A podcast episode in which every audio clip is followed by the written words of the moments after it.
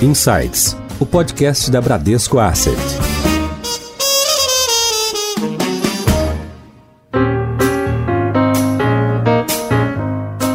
Bem-vindos a mais um episódio do Insights, o seu podcast semanal da Bradesco Asset. Eu sou a Priscila Forbes e hoje nós vamos falar sobre o Mercado Livre. Hoje, o maior ecossistema de e-commerce da América Latina, o Mercado Livre foi criado em 1999 na Argentina e foi uma das primeiras empresas a implantar o conceito de marketplace na região. O Mercado Livre está presente em 18 países e tem 76 milhões de usuários ativos. Mais do que apenas um marketplace, o Mercado Livre oferece diversos serviços aos seus clientes, entre eles meios de pagamento, através do mercado pago, e serviços bancários. E a empresa vem investindo também na ampliação e melhoria da sua rede logística, o mercado envios. Como resultado destas iniciativas, o valor de mercado da empresa passou de 60 bilhões de dólares em 2020. Hoje é considerada a empresa mais valiosa da América Latina e tem suas ações negociadas na Nasdaq. Para falar sobre o crescimento e os desafios para os próximos meses, nosso convidado de hoje no Insights é o cofundador e presidente presidente do e-commerce do Mercado Livre, o Stélio Tolda. Stélio, muito obrigada pela sua participação e bem-vindo ao Insights. Priscila, muito obrigado pelo convite. Muito legal estar aqui com você, com a sua audiência. Espero que a gente tenha um bate-papo muito legal. E chamamos de volta o nosso diretor executivo aqui do Bradesco, Renato Enisman. Renato, bem-vindo de volta. Obrigado, Pri. Stélio, muito bom ter você aqui. Certeza que vai ser um ótimo bate-papo. Stélio, começando aqui, antes mesmo de existir o termo e-commerce, vocês estavam começando o Mercado Livre na Argentina, né? Estamos falando de 1999 e até antes do e-commerce, a internet ainda estava engatinhando, né? Então vocês foram completamente pioneiros num modelo de negócio que nem existia ainda, né? Logo após a fundação, a empresa também passou pelo estouro, né? Pela bolha das .com. Queria que você contasse pra gente da história da empresa, né? Como é que foi passar logo na infância da empresa, né? Para essa crise que a gente teve ali das .com e um pouco da trajetória até os dias de hoje. É uma história já faz tempo, mas é sempre bom a gente lembrar, até porque os ciclos de mercado acontecem. A gente que já está há mais tempo consegue ver algumas coisas acontecendo de novo. Mas a gente começou o Mercado Livre, como você disse, em 99. A história do Mercado Livre começa lá na Universidade de Stanford, onde o Marcos Galperin, o Hernan Casar e eu estávamos terminando terminando o nosso MBA, nós terminamos em maio de 99 e vivíamos uma época mágica realmente em que havia muito investimento, muito capital indo para as empresas.com, a gente chamava ali na época. Como você disse, o e-commerce era uma novidade, mas ele já existia nos Estados Unidos. A gente se inspirou bastante no eBay, na época, uma empresa que inclusive já tinha feito a sua abertura de capital enquanto a gente estava fazendo o nosso MBA. Então, era um momento ali incipiente da internet, do e-commerce, mas a nossa crença naquele momento é que a tecnologia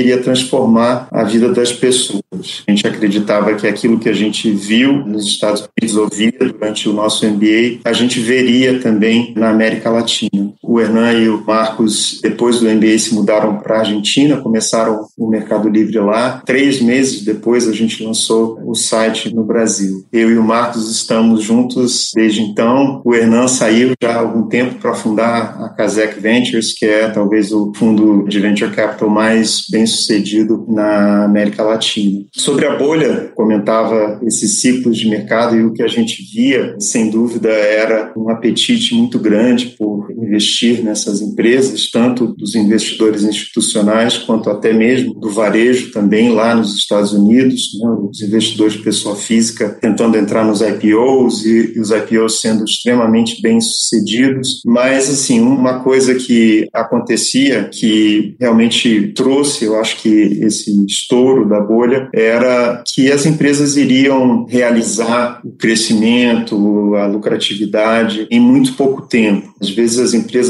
iam ao mercado, inclusive, tendo apenas receita e não lucro ainda, e isso parecia um pouco descabido. A verdade é que aquilo que a gente acreditava, essa transformação que a tecnologia iria trazer, aconteceu, só que aconteceu num prazo, num tempo muito mais do que o mercado, do que os investidores acreditavam naquele momento. Quando a bolha estourou, ali no começo do ano 2000, nós estávamos levantando a nossa segunda rodada de capital. Hoje a gente tem um nome bonito aí de Series B, na época nem se chamava assim. E nesse Series B, a gente teve alguma dificuldade de fechar essa rodada, mas conseguimos levantar até um montante expressivo para a época, mais de 40 milhões de dólares. E com ele veio um aviso dos investidores, que era o seguinte: muito provavelmente esse será o último recurso que vocês irão conseguir levantar até essa empresa se tornar uma empresa autossustentável, uma empresa rentável. E de fato foi assim. A gente voltou ao mercado só sete anos depois, quando em agosto de 2007 abrimos o nosso capital no Nasdaq. Sobrevivemos esses sete anos então com aquele capital que a gente tinha levantado e fomos obrigados a tornar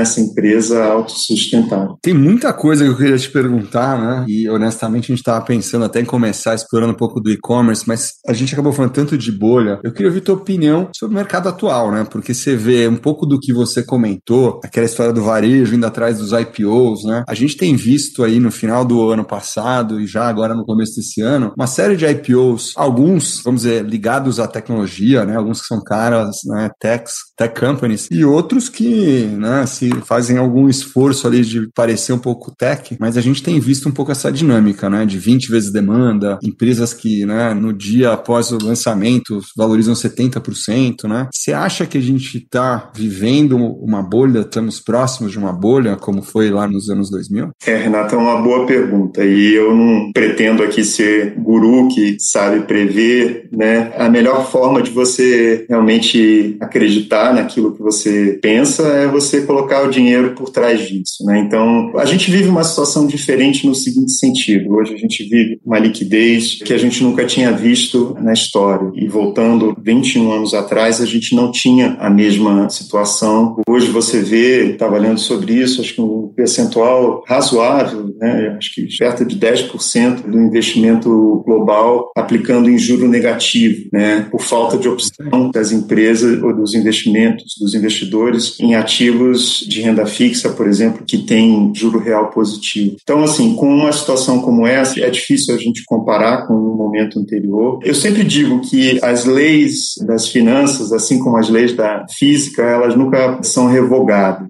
né? Você investir em algum ativo, você pode sim investir com o intuito de especular, mas quando você está falando de empresas, a expectativa é que essas empresas sim retornem teu investimento, o capital investido de alguma forma, né? Ou seja, produzindo alguma coisa, gerando riqueza. É fato que as empresas de tecnologia, principalmente as maiores, elas têm hoje plataformas muito poderosas, muito grandes, ecossistemas realmente, como a gente comenta, que tem um poder de distribuição tal que a receita que elas oferem também é enorme. Mas isso é um segmento, você falou que hoje em dia até muitas empresas são tech-like, né? Não é que elas são tech, elas Exato. estão tentando colar esse título aí de tech. Mas eu acho que o mercado é inteligente, eu acho que o mercado consegue diferenciar isso. É provável sim que alguns investimentos individuais vão dar muito errado, mas o mercado como um todo eu não entendo que esteja vivendo uma situação de boa. É, eu acho que é um pouco o que você falou, né? Quer dizer, independente do, de ser ou não uma bolha, né? Tentar ir atrás de empresas que tenham né, um modelo de negócio que né, se acredita no longo prazo, né? Talvez o clássico aí de né, e comprar uma ação e não para flipar no dia seguinte, mas para olhar lá para o longo prazo e acreditar no que está por trás. Concordo totalmente. Indo agora para o e-commerce aí, que era talvez o nosso primeiro tópico que a gente ia abordar aqui, o que, que você acha, Estélio, você que, enfim, né, tá aí com o maior e-commerce da América Latina, né, e por sinal acabou levando a virar a empresa mais valiosa da América Latina. Até onde vai o e-commerce? Você acha que em algum momento vai ter muito mais e-commerce do que o comércio normal? Até onde dá para crescer? E vai ser um winner takes most? Qual que é o modelo que deve acontecer? Você comentou, né, que a gente se tornou a empresa mais da América Latina. Fiz um post na época sobre isso, que repercutiu bastante, com uma certa provocação ali. Não sei se as pessoas me entenderam. Você posta no LinkedIn, né? Só para isso. Eu consigo, é só para você saber.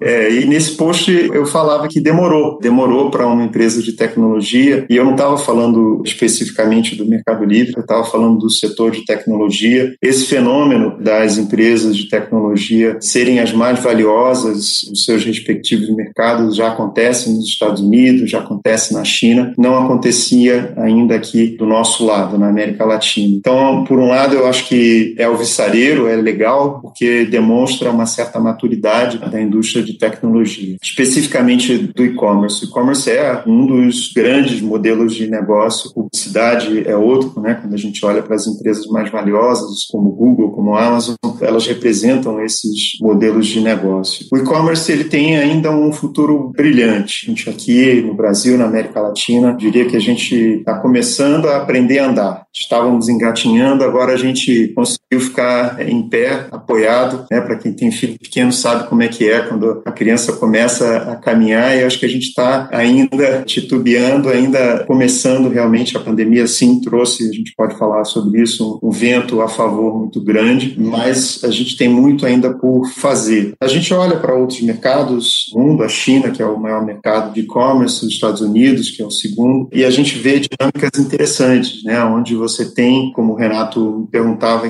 o winner takes most, onde você tem players com participações bem representativas no mercado. E o que a gente tem visto aqui no Brasil, no México, é que os maiores players, eles de fato estão se destacando do resto. Né? Eles conjuntamente têm crescido e têm crescido mais rápido do que a média do mercado, portanto, têm ganho market share do mercado e se tornado plataformas realmente grandes plataformas com grande distribuição. E eu acredito que isso vai continuar a acontecer aqui. No caso específico do Brasil, existem muitos players, então é natural se imaginar algum tipo de consolidação. Em alta. Stélio, a gente estava comentando aqui antes de começar o episódio que a gente está quase fazendo um ano aqui do Insights e ele nasceu no início da pandemia, né? E a gente convidou diversas empresas que vieram comentar, né, como é que elas estavam reagindo à pandemia, principalmente as empresas de varejo, né? A gente teve aqui a Magazine Luiza, com a Luiza Trajano, a gente teve o Alexandre Birman da Arezo, foi um episódio recente, aonde eles contaram, né, sobre o crescimento da participação do e-commerce no share, né, das vendas. Mas a Mercado Mercado Livre é uma empresa nativa digital, né? Ela já nasceu no e-commerce, né? Então, o que eu queria ouvir de você é o que, que representou 2020 para vocês? A gente viu um crescimento aí de vendas, vocês aproveitaram também para investir em logística. Então, o que, que esse ano de crise, de pandemia, representou para o Mercado Livre? É, foi um ano de muito crescimento, Priscila. A gente cresceu acima do que a gente tinha previsto e, sem dúvida, a pandemia trouxe algumas coisas. Né? Trouxe um fluxo maior de novos entrantes. A gente viu muita gente que nunca tinha comprado comprar pela primeira vez. No nosso caso, que somos marketplace, nós vimos também uma oferta maior de vendedores, principalmente pequenos e médios, que buscaram uma alternativa com relação a ter as suas portas fechadas e realmente se lançando no e-commerce. Mas curiosamente não foi um fenômeno exclusivo dos pequenos e médios. Tem muita empresa boa, muita marca boa que tinha uma estratégia muito tímida para o e-commerce. A gente viu também a oferta crescer de grandes marcas, de grandes players que finalmente né, entenderam que o e-commerce era muito importante. E a gente viu também aqueles que já compravam passarem a comprar com maior frequência, e isso está intimamente ligado com o que você comentou, Priscila, sobre a nossa logística. Né? Ao longo dos anos, fizemos, né, temos feito investimentos expressivos em armar uma rede própria logística logística. Até alguns anos atrás, nós usávamos muitos correios, dado momento, 90% do volume que passava pelo Mercado Livre era entregue pelos correios. Hoje, esse número é mais perto de 10% do total. Então, isso foi uma mudança que aconteceu ao longo aí de três, quatro anos, com muito investimento em tecnologia, mas também nos nossos centros de distribuição e também na parte de transporte, né? Muito investimento aí em vans, em caminhões e até em aviões como vocês devem ter visto. Tudo isso para tornar a experiência de comprar no Mercado Livre mais agradável, mais rápida, e isso então gera essa credibilidade e a possibilidade então de que o e-commerce se torne corriqueiro, se torne parte do dia a dia das pessoas, e foi de fato o que a gente viu acontecer ao longo de 2020. Dentro desse investimento em logística, vocês pensam em fazer, vou comparar aqui um pouco com a Amazon, né? Mas você vê assim, a Amazon falando em oferecer serviços de logística para terceiros, né? Que é alguma coisa que eles devem estar começando, né? Vocês veem alguma coisa nessa linha, especificamente na logística? E aí, até aproveitando, quer dizer, vocês pensam em fazer algum movimento tipo a AWS, quer dizer, o serviço de cloud services da Amazon, quer dizer, essa questão de tentar olhar um pouco os serviços que hoje vocês prestam, pensando no cliente atual, eventualmente expandir para oferecer para terceiros? Bom, comento primeiro que nós somos marketplace desde sempre, né? Marketplace por excelência. Então, os serviços que a gente oferece, que a gente desenvolveu ao longo do tempo, como foi o Mercado Pago primeiro, depois Mercado Envios, Mercado Shops, que são uma ferramenta para você criar sua loja. Enfim, tudo isso está sempre pensado nessa democratização do varejo, permitir o acesso ao pequeno, ao médio, também ao grande, no e-commerce. Nesse sentido, a nossa logística ela foi pensada assim em atender aos nossos clientes vendedores. Hoje a gente até tem uma atividade de venda direta, chamado first party, mas ela é pequena, ela é incipiente. A nossa logística ela atende principalmente aos nossos vendedores e às suas vendas. A gente vê sim um potencial, até porque esses vendedores não vendem só no Mercado Livre, né? eles têm outros canais de vendas. A gente estuda a possibilidade então de oferecer esse serviço para aquelas vendas que não são só as vendas do Mercado Livre, mas também as vendas de outros canais dos nossos vendedores. Apenas eu comento que isso não é uma prioridade do ano de 2021, é algo que a gente tem no nosso plano estratégico de mais longo prazo. A gente ainda tem muito a fazer para desenvolver, na nossa visão, a nossa logística para os nossos vendedores, vendendo no nosso marketplace, mas lá para frente é natural que a gente abra, então, também essa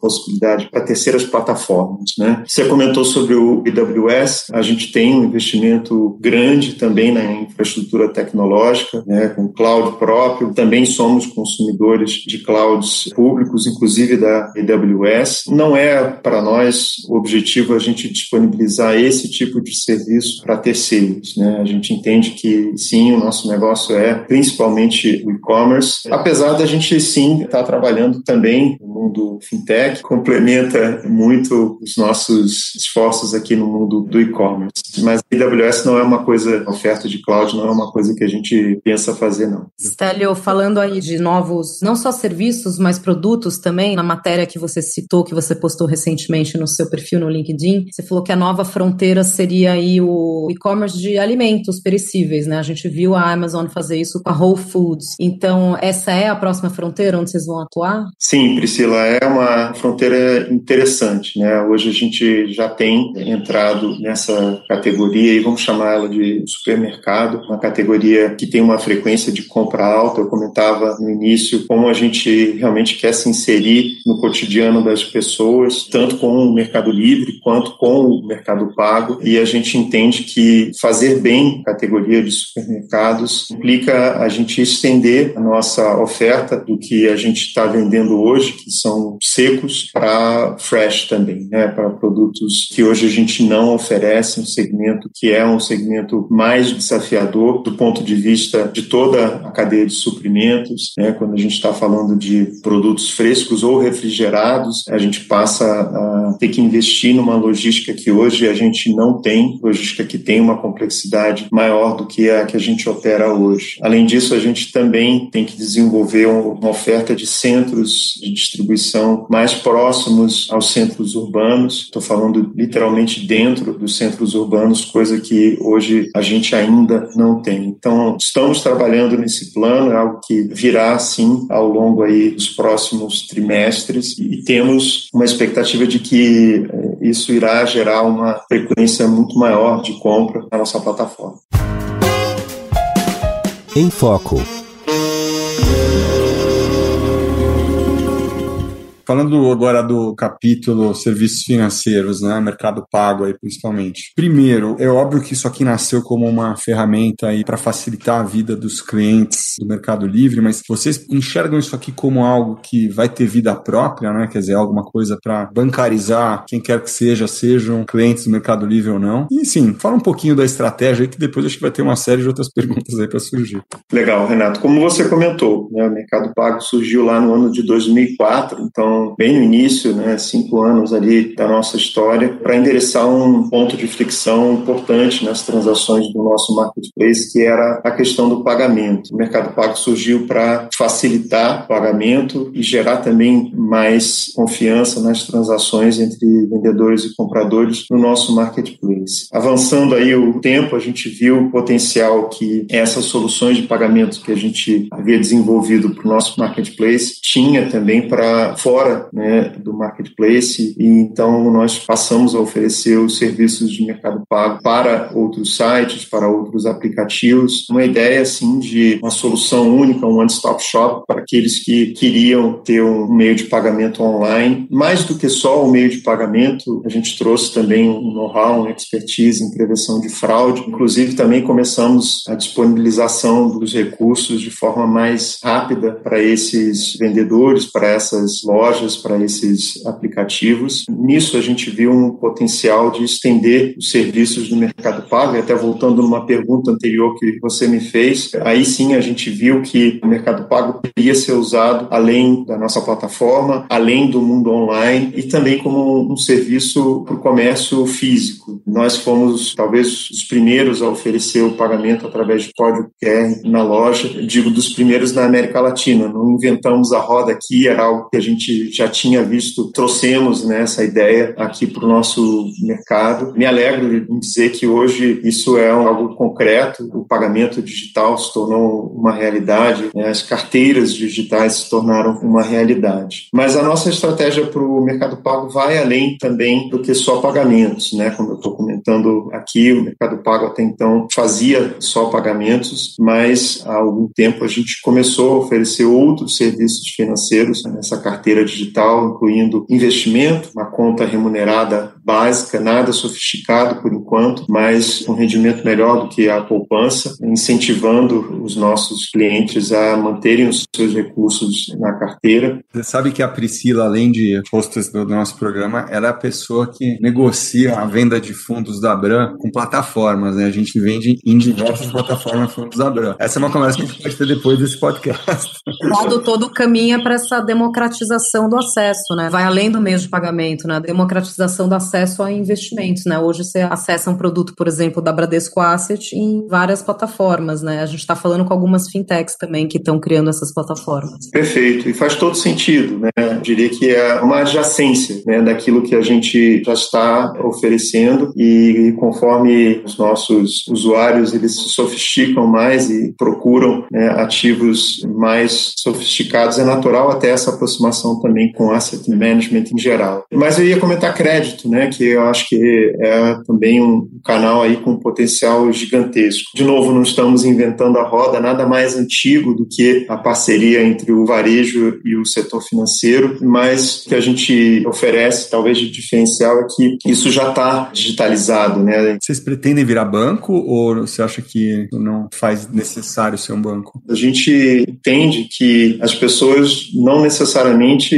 estão atrás de um banco, mas de serviços financeiros. A gente fala muito nessa democratização do acesso, não só ao varejo, mas também agora o acesso também aos serviços financeiros. Nós somos regulados né, pelo Banco Central, nós temos duas licenças hoje do Banco Central, uma de instituição de pagamentos, que a gente tem para funcionar como essa carteira digital que eu comentava, e hoje também é uma licença como financeira para oferecer esse crédito também de forma direta ao consumidor. Então, hoje a gente está no sistema de pagamentos brasileiros, a gente tem o nosso número, né, como outras instituições financeiras, mas a gente não é um banco completo. Hoje a gente não vê a necessidade da gente ter depósitos, funcionar com uma licença full aí de banco. Vários dos serviços aqui que a gente está comentando, a gente oferece através dessas duas licenças que a gente já tem. Stélio, dentro desse assunto, primeiro, você acha que o mercado pago pode se tornar maior do que o mercado livre, do que o marketplace, né? E aí, nessa mesma linha, faria sentido separar, né, alguma coisa como, sei lá, o Ant Financial, né, Alibaba, Alipay, né, que são aqueles modelos chineses que cresceram bastante e cada uma virou uma empresa em si? Curiosamente, hoje o mercado pago ele já é maior em volume transacionado do que o marketplace, né? Hoje, em termos de total payment volume, de TPV, como a gente fala aqui, o TPV fora do Mercado Livre, ele é maior do que o TPV dentro do Mercado Livre. Quando a gente fala de receita, não é o caso. As comissões que a gente cobra no marketplace,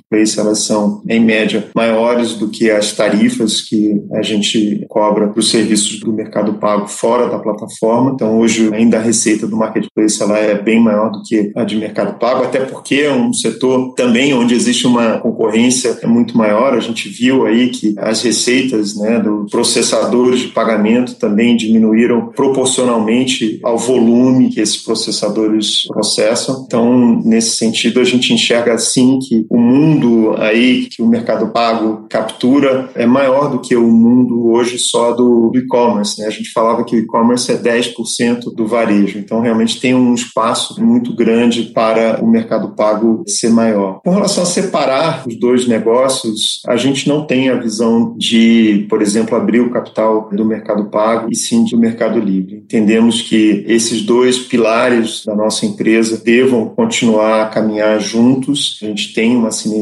grande entre os dois negócios. A gente tem, sim, hoje usuários que são só do mercado pago e não são usuários do mercado livre, ou vice-versa. E a gente acredita que isso é uma forma de trazer né, negócios para um lado e para o outro. Não é algo que a gente cogita, pelo menos não no curto prazo. Stélio, voltando ainda para essa questão de serviços de pagamento, a gente acaba entrando também numa questão de comportamento do consumidor, né? Vocês dão crédito para o vendedor, mas principalmente o crédito ali para o consumidor que está parcelando as compras, né? E o brasileiro tem muito essa cultura de parcelar em, sei lá, 12 vezes sem juros, né? Eu mesma, quando morei em outros países, fiquei super decepcionada que eu não conseguia comprar de forma parcelada. Então, como vocês são uma empresa que atua na América Latina como um todo, né? Vocês estão presentes em 18 países. Queria que você comentasse um pouco algumas peculiaridades do consumidor brasileiro, né? Tanto em, vamos dizer, segmentos de produto, né? O que, que mais vende no Brasil, quais são os segmentos mais representativos, mas também essa questão de comportamento do consumidor brasileiro, como ele difere dos outros países. É, é uma ótima pergunta, Priscila. E isso que você comentou sobre o parcelamento é, realmente é muito característico do nosso mercado. A gente até tem pagamento em parcelas em outros países, mas tipicamente isso é financiado pelos bancos ou até mesmo os cartões de crédito, né? E pouco esse parcelamento logístico que a gente tem aqui no Brasil. Mas você me perguntava sobre o comportamento do consumidor e assim, a gente vê mais semelhanças do que diferenças. A verdade é essa. O consumidor, em geral, ele está buscando uma amplitude de ofertas, né? Então, a gente que atua nisso há 21 anos, a gente viu quando o e-commerce começava ser algo de nicho, muito atrelado ali a produtos tecnológicos, eletrônicos, e isso acontecia também nos outros mercados. Ao longo do tempo, a gente viu o e-commerce expandir em termos de oferta e entrar em outras categorias. Hoje a gente vê categorias como casa e decoração, como artigos esportivos, como moda, crescendo e crescendo de forma expressiva, e isso em todos os mercados. Então, assim, a gente olha para como as categorias se distribuem nos mercados e é muito semelhante. A gente pode ter um mercado, o mercado brasileiro, por exemplo, é um mercado onde a parte de autopeças, a parte automotiva,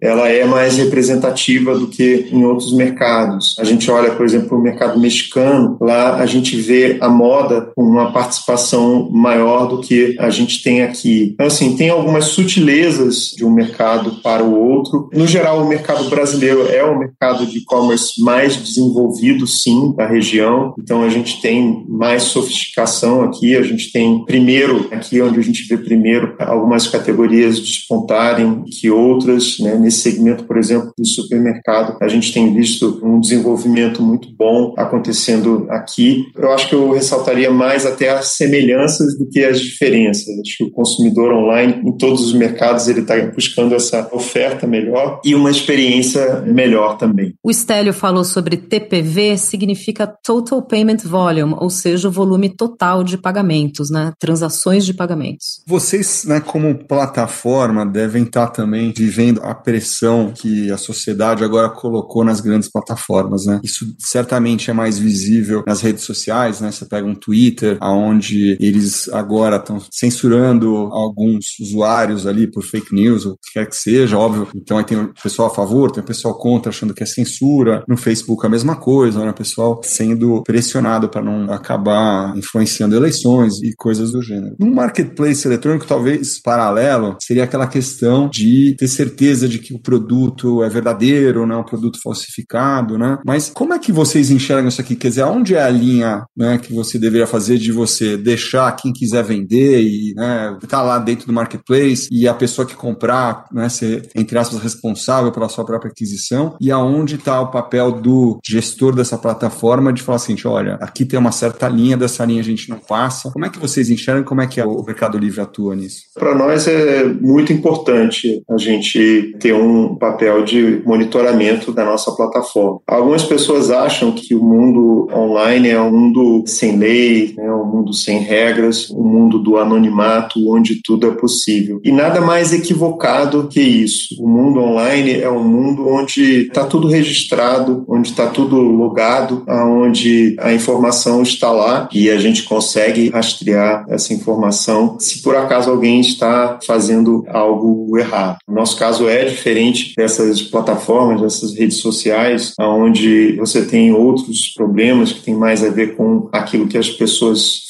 falam, né, aquilo que as pessoas escrevem, mas o nosso desafio, como você comentou, é o desafio sim de manter uma plataforma saudável, uma plataforma onde existe sim uma concorrência saudável entre os vendedores por oferecer os seus produtos aos melhores preços e, ao mesmo tempo, também garantir essa segurança às partes na transação, né, aos compradores. Eu comentei lá atrás que quando a gente lançou o Mercado Pago, a gente lançou justamente com o intuito de gerar maior confiança entre as pessoas. A gente então tem um trabalho de trazer também grandes marcas para a nossa plataforma com o intuito de trazer mais qualidade na oferta, apesar sim da gente ser uma plataforma muito democrática, em que a gente tem um acesso de vendedores muito fácil, né? Qualquer pessoa pode vender um produto no Mercado Livre. Claro que qualquer pessoa que se torne então um vendedor quanto mais, um comerciante na nossa plataforma, é um comerciante que necessariamente precisa se tornar formal, até mesmo porque fazer uso da nossa logística requer que esse vendedor seja um vendedor formal. E a gente tem, acho que também algo que é muito poderoso, que é a própria comunidade de compradores né, e também de vendedores que realizam conosco uma fiscalização da nossa plataforma. A gente recebe, sim, denúncias que nós averiguamos e tomamos ação constantemente, tanto contra vendedores quanto a compradores que não seguem as regras que a gente estabelece para usar a nossa plataforma. Então a gente enxerga isso como algo muito natural, né, Renato? Algo corriqueiro, algo do dia a dia, um trabalho de monitoramento da qualidade daquilo que é apresentado na nossa plataforma. Seu guia Perfeito. Stélio, considerando aqui, você já falou um pouquinho da história do Mercado Livre ali, né, do início, da tua parceria ali né, com Marcos e outros ali em Stanford, né? Mas enfim, a gente tem aqui uma série de pessoas nos ouvindo, inclusive alguns aí que estão começando agora a carreira, né? E hoje em dia muita gente tentando seguir esse mundo de startups, né? Assim, se pudesse contar um pouquinho mais até da tua trajetória pessoal, que eu sei que você começou num dado momento como investment banker, depois foi lá para Stanford, e o que, que você falaria para alguém que está começando Quer dizer, o que, que é a dica aí para encarar os desafios aí de começar um negócio do zero? Eu comento, né, que tudo aquilo que nós vivemos nos prepara para aquilo que a gente pretende fazer no futuro. Eu acho que isso vale para qualquer um, independente da gente estar tá falando sobre uma iniciativa empreendedora ou não. No meu caso, eu tive a felicidade né, de ter pais que acreditavam muito na educação, investiram na minha formação, na formação das minhas irmãs e isso foi, eu diria que, chave. E é até hoje. Eu sou uma pessoa que está sempre aprendendo, né, que não deixa nunca de aprender. Então, eu fiz faculdade é, lá fora, estudei engenharia mecânica, nunca acreditei que eu iria trabalhar como engenheiro mecânico, tinha facilidade aí com números, com a parte mais técnica, então fiz esse curso, inclusive fiz um mestrado em engenharia mecânica, tudo isso eu fiz na Universidade de Stanford. E durante um tempo trabalhei no Vale do Silício, ainda numa época pregressa, a empresa que eu trabalhava, a empresa que participou da definição do padrão Wi-Fi. A gente estava começando ainda a tecnologia sem fio, e a empresa Proxima, a empresa que eu trabalhei lá no Vale do Silício, mas em dado momento eu precisei voltar ao Brasil por uma questão de doença na família, e isso me trouxe de volta sem uma perspectiva muito de trabalhar aqui no Brasil como engenheiro. Foi natural até minha entrada no mercado financeiro, foi uma experiência muito rica. No mercado financeiro aprendi sobre o mundo de negócios, sobre as empresas, e até em dado momento pensei que eu iria ser um investment banker para o resto da minha vida, um banqueiro para o resto da minha vida. Tanto é que eu fui para Stanford com essa cabeça, trabalhei no verão em investment banking, entre meu primeiro e segundo anos lá do MBA, foi a privatização da Telebrás, o banco onde eu trabalhava assessorou uma das várias empresas que bidou lá no leilão da Telebrás, uma experiência fantástica. Voltei ao mercado financeiro depois de terminado o meu MBA, mas foi um período muito curto esse, como eu comentei, eu recebi aí a proposta do Marcos, do Hernan, de me juntar a eles, então voltei ao Brasil, deixei a carreira de Wall Street para voltar ao Brasil. Você me perguntou sobre uma dica para empreendedores, né? Eu acredito que tudo aquilo que a gente vive nos prepara para aquilo que a gente pretende fazer, então eu acho que sim, é importante investir em educação, é importante você se formar, é importante você ter uma cabeça é, aberta, uma cabeça que pensa, uma cabeça que olha para o que está acontecendo no mundo. Mas eu acho que a dica principal é nunca deixar de aprender, né? nunca achar que você sabe tudo. Então é importante você se relacionar com pessoas que sabem sobre coisas que você não sabe, ter essa abertura, essa humildade de aprender. Bacana, Stélio, a tua trajetória e essa tua busca incansável, né, incessante por aprendizado e por informação, o que nos leva a uma pergunta final aqui que já é uma tradição no Insights, né? Você, obviamente, um executivo super ocupado entre as demandas da empresa e tua vida pessoal, né? Acordar cedo, fazer esporte, família. Como você arruma tempo e quais são as suas fontes de informação, né? Onde você se mantém atualizado e principalmente se você tem tempo para ler, né? Livros. Hoje em dia a gente quase não pega fisicamente num livro, mas se você puder deixar aqui alguma indicação de livros, eu tinha esperança que você escrevesse ou que alguém escrevesse sobre a sua trajetória, né? Na linha do The Everything Store, do Bezos. Mas se você puder deixar uma dica de leitura aqui para os nossos ouvintes. Você fala é algo que a gente comenta, eu, Marcos, outros que estão conosco desde o início, subscrever o livro, né? Tem, acho que, histórias bem legais. Por enquanto, a gente está muito ocupado com o Mercado Livre e com o dia a dia. Bom, eu sou uma pessoa que está online, né? E é online que eu recebo muita informação. Eu leio jornais online, eu, eu leio newsletters online, são vários os canais, é e-mail principal, mas também pelo WhatsApp eu recebo